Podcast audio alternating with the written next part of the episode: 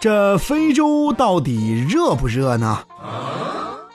一听到有人说非洲，很多人都会不自觉地想到非洲热死了，那里的人都晒黑了。其实，人们之所以会这样想，多半是受了一些影视作品的影响。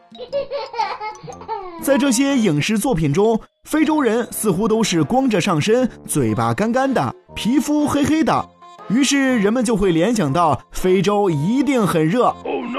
事实上，非洲真正热的地方只是在撒哈拉沙漠及其周边地区，除此之外，非洲的大部分地区还都是很凉快的，而且在冬天的时候也会下雪。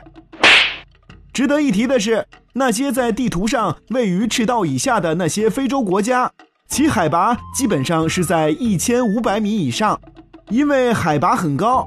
大家都知道。海拔每上升一百米，气温就会下降零点六摄氏度，所以即使是在白天太阳最强烈的时候，当地的气温也只有二十七摄氏度左右。而晚上气温会降到十摄氏度以下。更有趣的是，这些国家几乎一年到头都是这样。